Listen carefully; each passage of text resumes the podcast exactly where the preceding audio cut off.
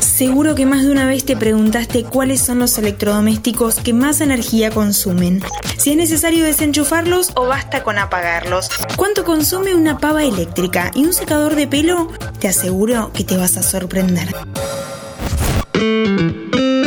Alta tensión.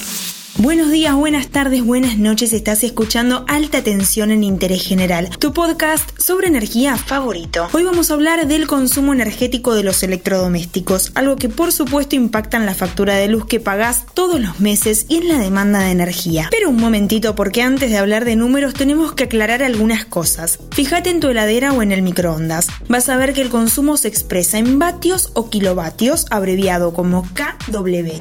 ¿Qué diablos es un gigawatt?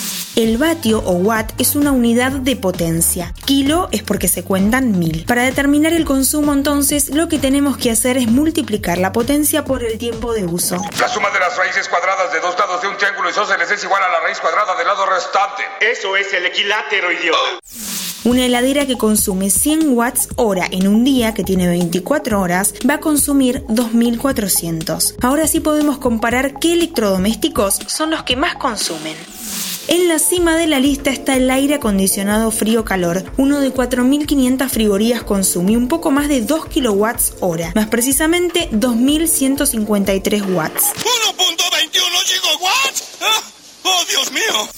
La pava eléctrica y el secador de pelo 2000 watts por hora, un montón.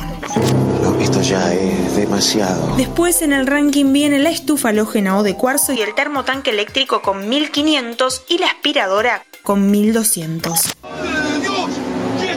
¡Gigawatt! En el medio tenemos la tostadora que consume 950 watts por hora, Acaba de cortar la electricidad porque metiste un, cu- un cuchillo y después queda electrificada, loca. el lavarropas automático con calentador de agua y la cafetera que consumen casi 900, la plancha 750, el microondas y la licuadora alrededor de 600. Te digo, ni me sorprende.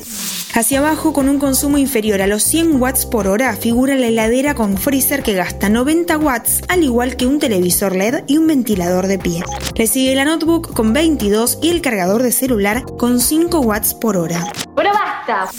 Si entras a la sección Consumo básico de electrodomésticos de la página argentina.gov.ar, puedes hacer el cálculo en línea de acuerdo a los aparatos que tengas y el tiempo que los utilices en tu casa. Atención acá porque un punto clave tiene que ver con la antigüedad de los equipos. Los electrodomésticos de más de 10 años consumen mucha más energía por el sobrecalentamiento del cableado por empezar. Y lo cierto es que los aparatos más nuevos mejoraron mucho en eficiencia energética. Según un estudio realizado por la Universidad de San Martín y el Instituto Nacional de Tecnología Industrial, las heladeras representan el 8% del consumo eléctrico total del país y un 24% del consumo residencial. En el AMBA, los equipos modernos consumen hasta 10 veces menos que los de hace 3 décadas. Los investigadores determinaron también que la mayoría de los hogares utiliza aparatos viejos que superan los 10 años de antigüedad.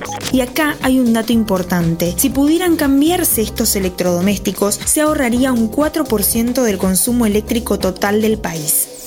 Vamos con otra pregunta importante. ¿Los electrodomésticos consumen energía aún si permanecen apagados? La respuesta es sí. Porque si el equipo está enchufado a la corriente eléctrica, aunque no esté encendido, mantiene en funcionamiento la fuente de alimentación y consume energía. A este tipo de consumo de equipos apagados se lo conoce como uso stand-by o modo de espera. Uy, no lo puedo creer. Desde alta tensión te recomendamos desenchufar todo lo que no utilizás como el decodificador de la tele, el equipo de música o la cafetera para hacer un uso más eficiente de la energía.